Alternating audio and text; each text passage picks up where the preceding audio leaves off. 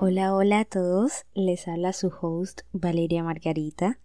Bienvenidos nuevamente a otro capítulo del diario de Valeria. Espero que se encuentren súper, hiper, mega bien.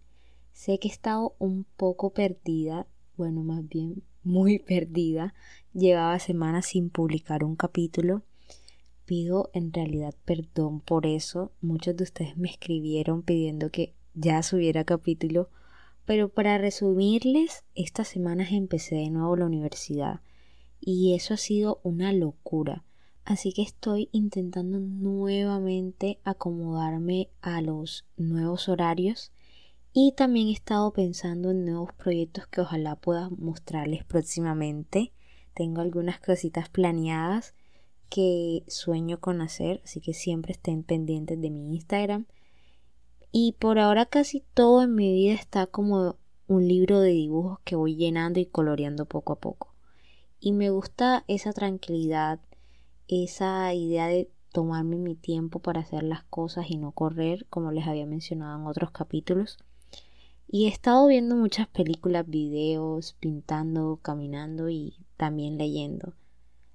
Por eso, como lo ven en el título de hoy, quería hablarles de mis últimas semanas y de cómo creo que poco a poco me encuentro a mí misma y mi propio espacio.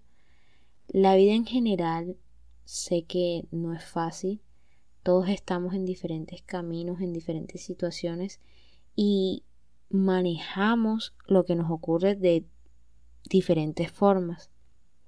Y a veces estamos pasando por tantas cosas que nos enfrascamos y nos quedamos en lugares que pareciera que no tuvieran salida.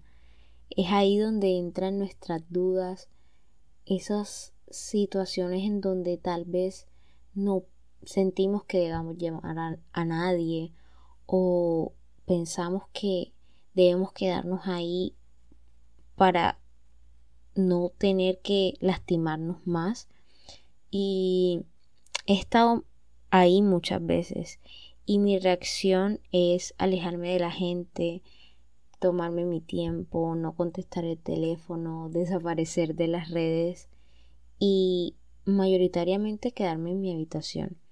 Y sé que estas eh, últimas cosas que mencioné para mucha gente es molesto, em, pero para mí no lo es. Siento que esa es la forma que he encontrado para calmarme, para entenderme y para reflexionar de lo que me ocurre. Y es mi forma de también de encontrar eso que a veces me falta y que no sé qué es. Y mi habitación ha sido mi lugar seguro por muchos años. No puedo asegurar que sea mi lugar seguro para toda la vida, porque obviamente eso va a cambiar. Y y quiero que algún día yo pueda decir que mi lugar seguro soy yo misma. Por eso estas semanas recordé que alguna vez leí una habitación propia de Virginia Woolf.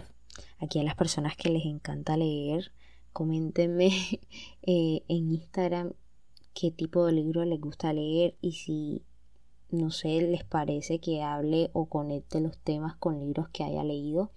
Pero sí, estaba y recordando que eh, leí hace un tiempo eh, este libro de una habitación propia en donde mayoritariamente se tocan temas de género e independencia económica y aunque tal vez estos dos temas no sean el punto principal del podcast y que algún día me encantaría tocarlos, se interconectan con la idea de tener un espacio al que llamar nuestro. Y esta idea ha pasado muchas veces por mi cabeza. Un espacio en donde nos sintamos seguros y nos encontremos a nosotros mismos. Con el paso del tiempo me doy cuenta que, que es más difícil encontrar un lugar que sea tuyo, más aún cuando el mundo nos ataca a cada minuto o cuando a veces nos sentimos en la habitación de otros o que otros están en nuestra propia habitación y muchas veces no se nos da la oportunidad de crear también un lugar para expandir lo que somos y eso personalmente me molesta mucho. y me aturde pensar que estamos viviendo sin saber quiénes somos, asustados y vacíos. Pero lo que más me enoja es que nuestra única salida sea crear espacios momentáneos, esos espacios momentáneos que son superficiales. Y puedes interpretar de varias formas lo del espacio seguro. Puede ser un lugar físico, tu habitación, el lugar en el que vives, la universidad, el colegio, tu ciudad, o también puedes conectarlo a personas, que es lo que comúnmente veo que la gente hace, por ejemplo, tus amigos, un familiar, tu pareja, pero también puedes interpretarlo de manera un poco simbólica como un espacio en donde conocernos, reflexionar, amar, llorar, pero sobre todo ser. Aún sigo creando mi habitación propia o mi lugar seguro y no me siento apenada al decir que mi mente todo el tiempo es un desorden. Y al principio, eh, cuando estaba en mi adolescencia, eso no me gustaba porque sentía que tal vez para funcionar de manera normal, entre comillas, debía tener todo en mi vida organizado, pero poco a poco me he dado cuenta de que nada en nuestra vida va a estar completamente organizado todo el tiempo y que el desorden que pasa por mi mente tal vez es mi manera de interactuar con lo que me rodea, interactuar con la gente, interactuar con los contextos y debo aceptar eso porque de alguna manera es lo que soy. Y aunque yo esté creando esta habitación propia, sueño a su vez con que cuando termine de hacerlo mi corazón esté en paz. A su vez el hecho de que esté aún construyendo este safe place, tanto físico como mental, no significa que deje de correr y crecer, como lo he mencionado en capítulos anteriores. Creo que puedo hacer las dos a la vez y es un camino interesante que quiero tomar. Y sé que muchos no están en espacios en lo que quisieran estar o con personas que quieren dejar atrás. Pero pido constantemente que todos podamos crecer fuertes, que cada uno tenga una habitación propia en donde puedan reír, llorar y bailar sin pedirle permiso a nadie, un lugar que pueda expandirse o contraerse si así lo deseas, un lugar acogedor pero fuerte, porque en general todos merecemos eso. Y por ahora siento que si hablamos de un plano físico, mi habitación me da mucha energía. Y antes yo intentaba tomar energía y positiva de otras personas o lugares sin darme cuenta de que yo podía crear mi propia energía. Y ahí es donde voy en que muchas veces esos espacios los creamos nosotros mismos. Porque alguna vez escuché a alguien decir que nosotros creamos la energía que queremos tener. Es una... Eh, al principio yo no entendía esa frase, si les soy sincera.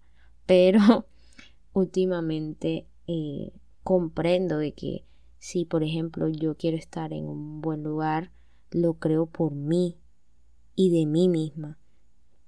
Y eh, por eso mi habitación, recuerdo que empecé como poco a poco a verlo como ese lugar seguro y no sé, pienso que me he dedicado a, a hacer cosas que parecen superficiales pero que me llenan de mucho amor.